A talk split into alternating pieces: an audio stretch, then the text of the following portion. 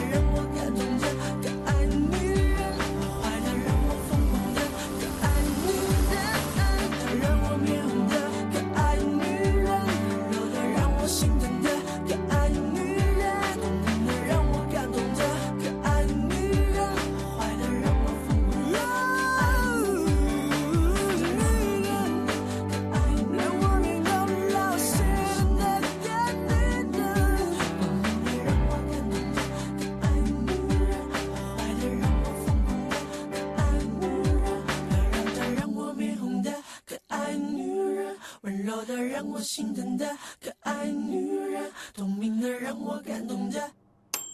Joe, would you like to dance with me? I can't because. Because of what? You won't tell? Never. I scorched my dress, see? There. And Meg told me to keep still so no one would see it. You can laugh if you want to, it's funny, I know.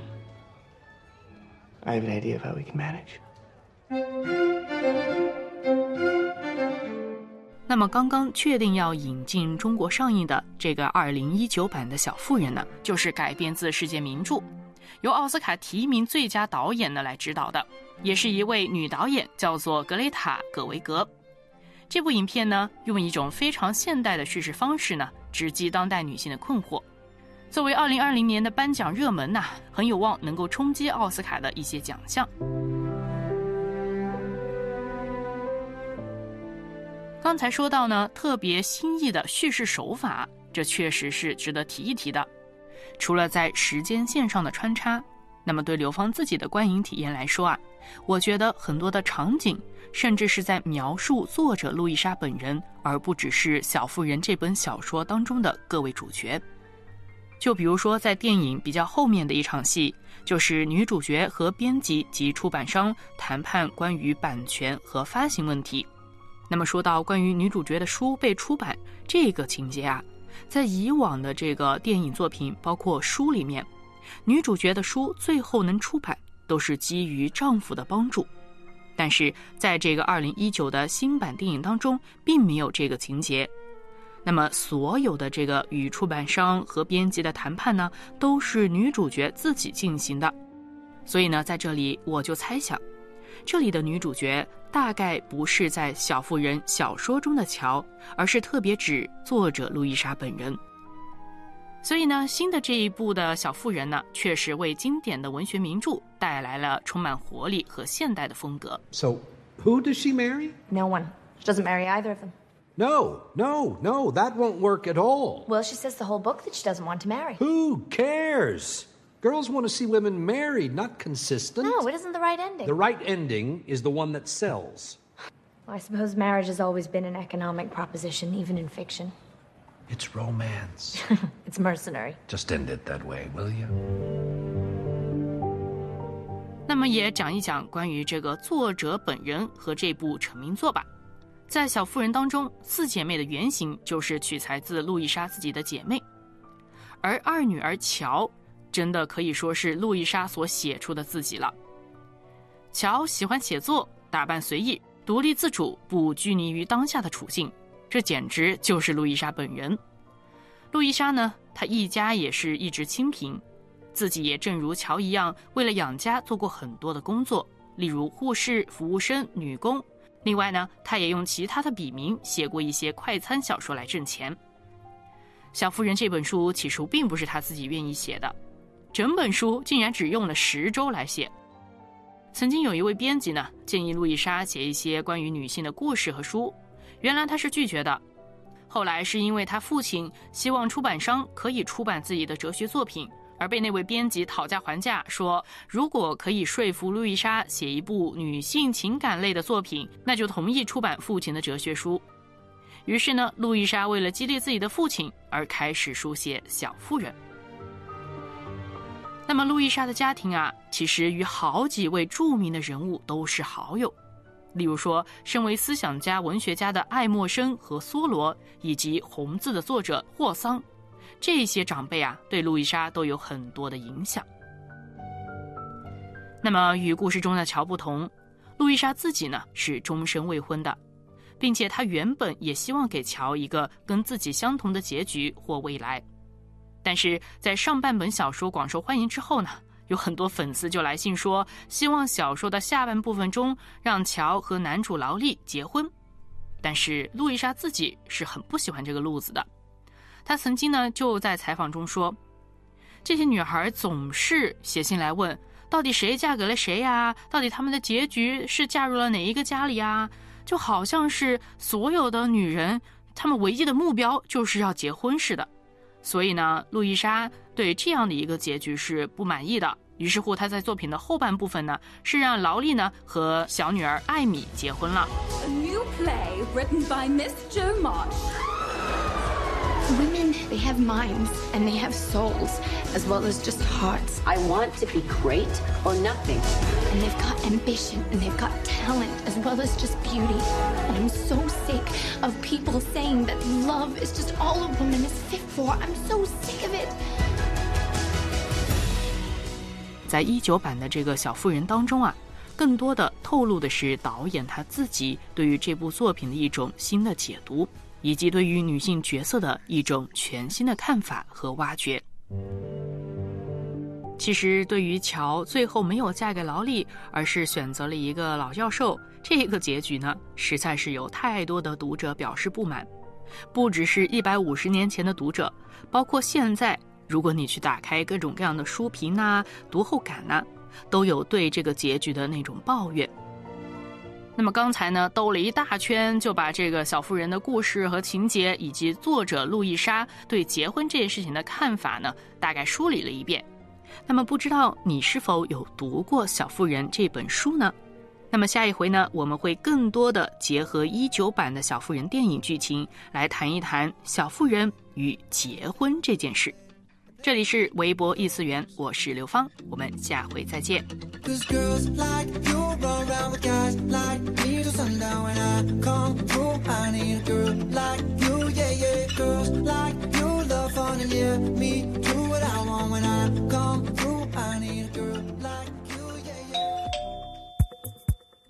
图文和声音，请关注微波出炉微信公众号，也可以发短信到幺三二。